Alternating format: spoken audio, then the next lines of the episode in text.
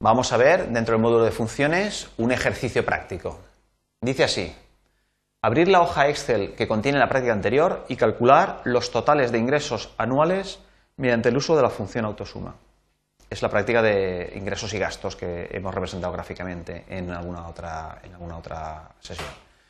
Después, eh, otro punto es copiar la fórmula de esa celda a la que corresponda para que calcule también el total de gastos anuales.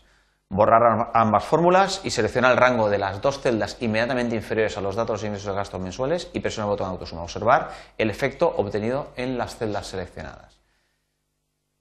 Bien, pasamos al Excel. Lógicamente, eh, esta es una práctica muy sencillita para hacer el ejemplo de cómo funcionan eh, las funciones mediante el uso eh, detallado de la función pues, más sencilla, la función, la función autosuma. Bien, eh, queremos calcular eh, en esta celda, por ejemplo, cuál es el total de ingresos que están eh, recogidos en todas estas celdas.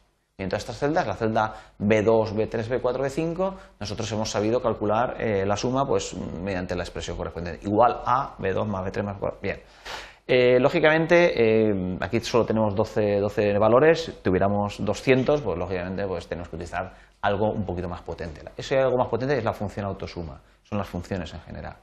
Bien, ¿cómo se utilizan las funciones? Las funciones se utilizan del siguiente modo.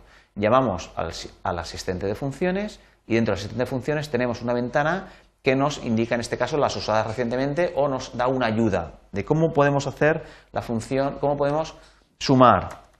Entonces le damos a suma y ya nos dice aquí el subconjunto de funciones que tratan con suma. Bien, lógicamente la que tenemos más fácil, la función autosuma, la suma, que le llamamos autosuma porque automáticamente suma de 1 a 30 los rangos de los argumentos que tenga eh, que nosotros tenemos aquí.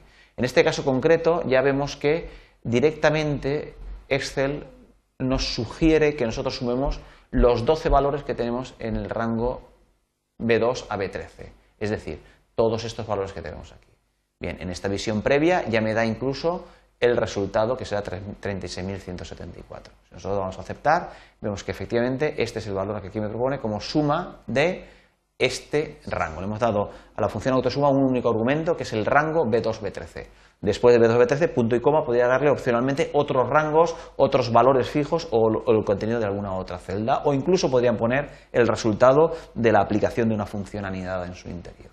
Bien, pues esto es tan sencillo, eh, es el, eh, lo que hemos hecho en el primer, en el primer, eh, en el primer punto. el segundo punto nos dice que copiemos esta eh, función a la celda que corresponda para obtener en algún sitio el total de los gastos. Lógicamente, por construcción del Excel, si yo tengo que los ingresos los tengo aquí y he copiado aquí la suma y aquí he obtenido la suma, si yo tengo aquí los gastos, lo lógico será que yo ponga aquí el total de los gastos, de modo que aquí pues pueda poner un, rótulo total y entonces ya tengo el total de ingresos y aquí tenga el total de gastos. Bien, Excel lo entiende así y por eso se programó Excel de modo que las referencias relativas precisamente hagan referencia a eso, que lo normal sea utilizar referencia relativa. Yo no he puesto nada, B2, B13 es un rango que está referenciado de manera relativa, es decir, son las celdas que están en las 12 celdas inmediatamente superiores a la que yo he introducido esta expresión,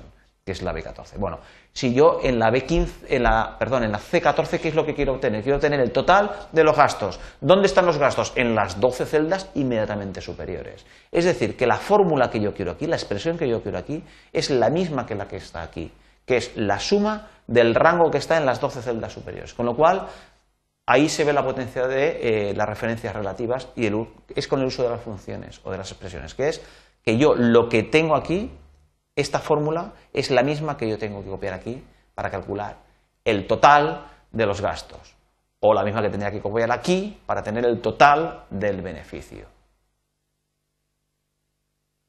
Bien, eh, finalmente nos hace un pequeño apunte de que, eh, de que bueno, la función suma es una función muy, muy, muy, muy, muy, muy común y que nosotros la podemos utilizar directamente seleccionando el rango eh, ingresos, gastos y beneficio, el rango, todo este rango, y entonces nosotros cuando estamos, hemos seleccionado este botón y pulsamos la función autosuma, directamente me da el resultado. Es decir, normalmente cuando tenemos una única, una única, una única celda, yo le doy la suma, la suma supone que yo quiero, que yo quiero calcular la suma de todos esos valores. Y de hecho me propone la suma de, en vídeo inverso, en eh, blanco sobre negro, un rango. El rango me lo está marcando además que va desde la B2 hasta la B13. Es lo que quiero, verdaderamente es lo que quiero y lo tengo, me lo muestra muy evidentemente el Excel.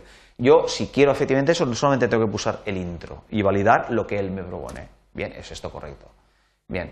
Sin embargo, cuando yo le doy este rango y le digo a la función autosuma, ya está totalmente seguro de que yo quiero en estas tres celdas calcular la suma de las tres columnas, eh, columnas superiores. Es por ello que cuando yo le doy aquí a la suma, directamente ya me calcula ese valor sin proponerme ya cada en cada una de ellas pues una suma de un rango, porque los rangos son diferentes. Entonces podría causarme confusión.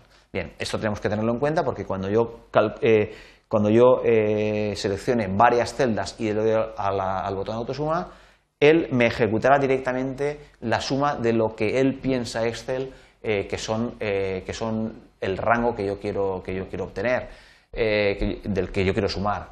En este caso es una cuestión evidente que Excel no se va a equivocar, pero podría tener un Excel, eh, un Excel, construido de una manera más compleja que pudiera llevarle a error y Excel considerase una cosa que no es verdaderamente lo que yo tengo que realizar. Es decir, que en estos casos, cuando Excel automáticamente calcula la suma, yo tengo en cualquier caso que repasarlo. Me ha calculado la suma, me pongo aquí y automáticamente me muestra el rango que el que está, el que está calculando la suma, que es el que yo quiero. ¿Es el que yo quiero? De acuerdo, escape. ¿eh? Lo puedo hacer en la primera, por ejemplo, y en la última, y ya estoy seguro de que la cosa ha ido bien. Y esto era eh, lo que nos pedían en este primer ejercicio.